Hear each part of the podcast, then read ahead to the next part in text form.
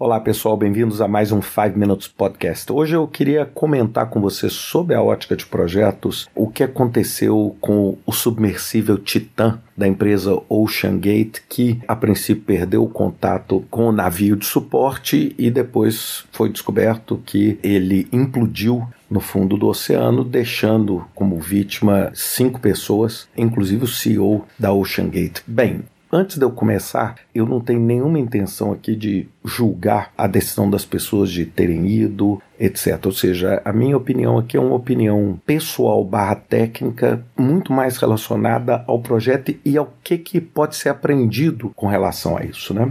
E eu reuni os meus pensamentos em três grupos que eu queria compartilhar com vocês. O primeiro grupo, a gente precisa entender a complexidade. Então, a primeira coisa, uma tragédia dessa acontece porque existe uma falta de capacidade de entender o que é a complexidade. Bem, a primeira coisa, quando a gente pega e olha para a exploração espacial, é, mandar um foguete para fora, como por exemplo nós vimos o James Webb, que eu sou apaixonado, mandando para fora. Bem, Aquilo é um feito de engenharia absolutamente surreal.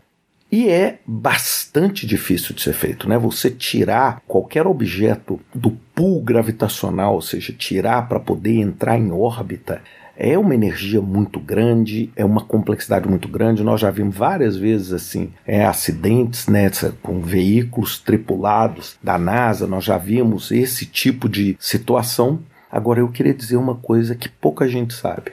Explorar o fundo do mar e explorar o fundo da terra é um feito de engenharia muito mais complexo. E olha, eu estou dizendo o seguinte: exploração espacial é muito complexo, mas o fundo do mar e, por exemplo, entrar na Terra, ou seja, lógico, a partir dos limites, a gente explora ali uma crosta muito pequena por causa de uma coisa, principalmente no mar, que é a pressão. A pressão é o que? É o peso que algo exerce em cima de você, te empurrando para o centro da Terra. Bem, lógico, você está aí sentado ouvindo, a pressão que está na sua cabeça é a pressão do ar que está acima. Agora, imagina que o que está acima da sua cabeça não é ar, mas é água. Né? Mas é água. Então o que, que acontece? A gente precisa entender. Só para vocês terem uma ideia, um submarino militar americano, normalmente ele navega ele, né, ele a 490, 500 metros de profundidade. O Titanic está a quase 4 quilômetros. Só para vocês terem uma ideia, esta a pressão exercida sobre as paredes do Titã é como se tivesse um elefante em cima de cada polegada quadrada daquele objeto. Ou seja, cada quadradinho 2 por 2, imagine que você consegue pôr o peso de um elefante nele. Isso é uma pressão de 380 atmosferas. É muito complexo. É muito, muito complexo você conseguir desenvolver um material que tenha uma finalidade, inclusive turística, porque ele precisa ter um vidro, etc., e consiga operar numa condição tão extrema de pressão. Então a gente precisa primeiro entender essa complexidade. A segunda coisa é entender a engenharia e o design que, que acontece? Várias coisas, principalmente depois da tragédia, é uma tristeza isso. Foi descoberto o seguinte: várias coisas de design não eram as melhores. Então, várias pessoas falando sobre falhas no design. Mas, por exemplo, uma pequena coisa: ele é um veículo óbvio, completamente lacrado. E ele só abre pelo lado de fora. Ou seja, são parafusos que são fortemente ajustados pelo lado de fora. Não existe uma forma das pessoas dentro abrirem. Isso significa o seguinte: que até mesmo que numa emergência você conseguisse voltar e tirar ele do fundo do mar e deixar ele flutuando, você, depois das 90 e poucas horas de oxigênio, você mataria os tripulantes da mesma forma, porque eles não conseguiriam abrir para poder ter oxigênio.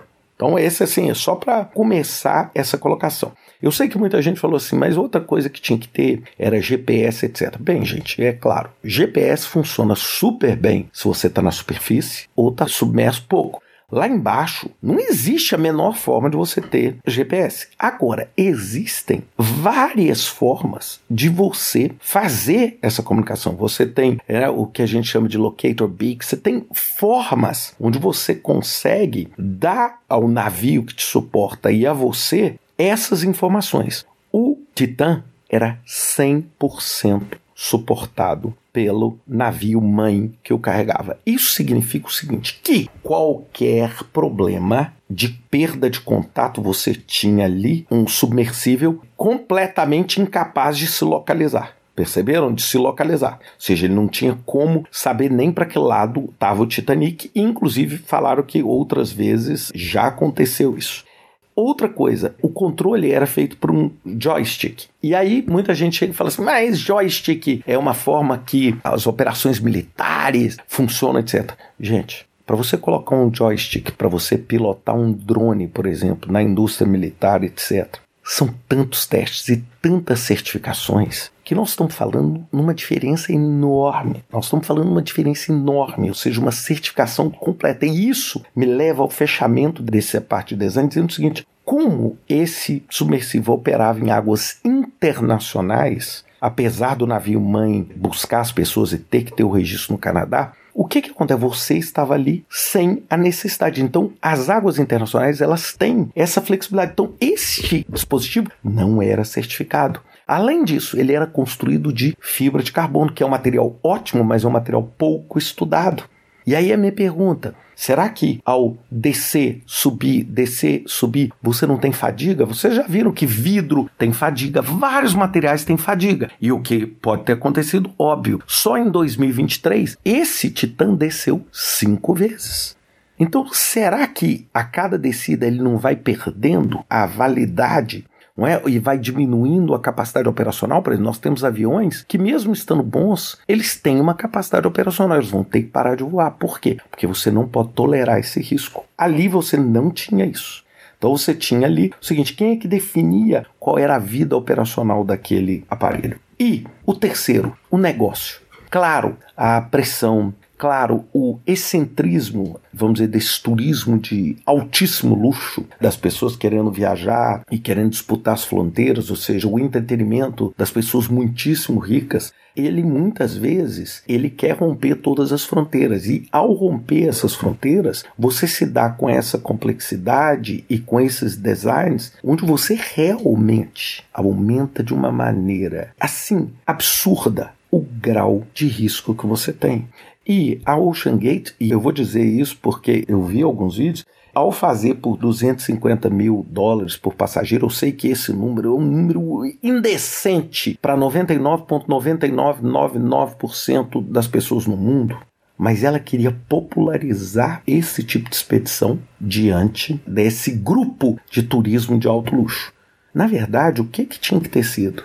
Tinha que ter sido o seguinte: um passeio como esse tinha que custar 2 milhões de dólares. 3 milhões de dólares, porque assim, se as pessoas muito ricas querem ir mesmo, ótimo. Só que aí você teria um submarino desse por ida. O submarino desce, vai, volta e é aposentado.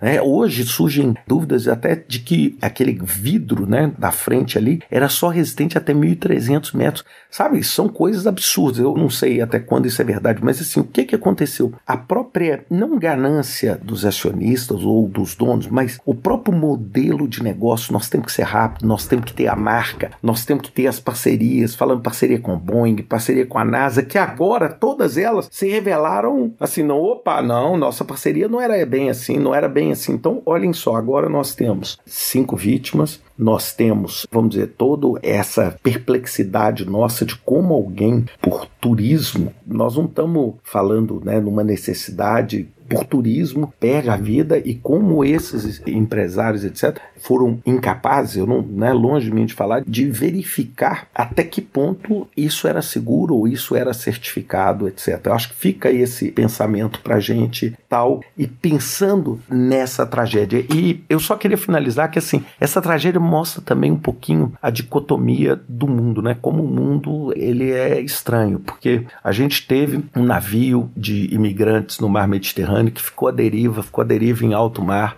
afundou. Matou 80 pessoas e isso virou um rodapé na mesma semana, enquanto todos os jornais, etc., falando do Titã. Ou seja, mostra como, assim, às vezes, a nossa paixão natural por essas coisas diferentes, etc., nos coloca, às vezes, num caminho muito tortuoso. É como se a vida dessas cinco pessoas, por favor, é, eu, assim, meus sentimentos completos, as famílias, elas fossem muito maiores do que a dos 80 miseráveis que estavam cruzando o mar Mediterrâneo tentando uma vida melhor. Então acho que é uma coisa para a gente pensar, aprender muito e ver como, assim, até com muito dinheiro, até pessoas, a gente erra, né? A gente erra. E esse negócio é complexo. Então não vamos esquecer disso, porque é assim, que a perda dessas vidas sirva aí de uma lição, uma reflexão para esse tipo de expedição e para que a gente não tenha uma desgraça como essa no futuro. Um abraço grande para vocês, até semana que vem com mais um 5 Minutes Podcast.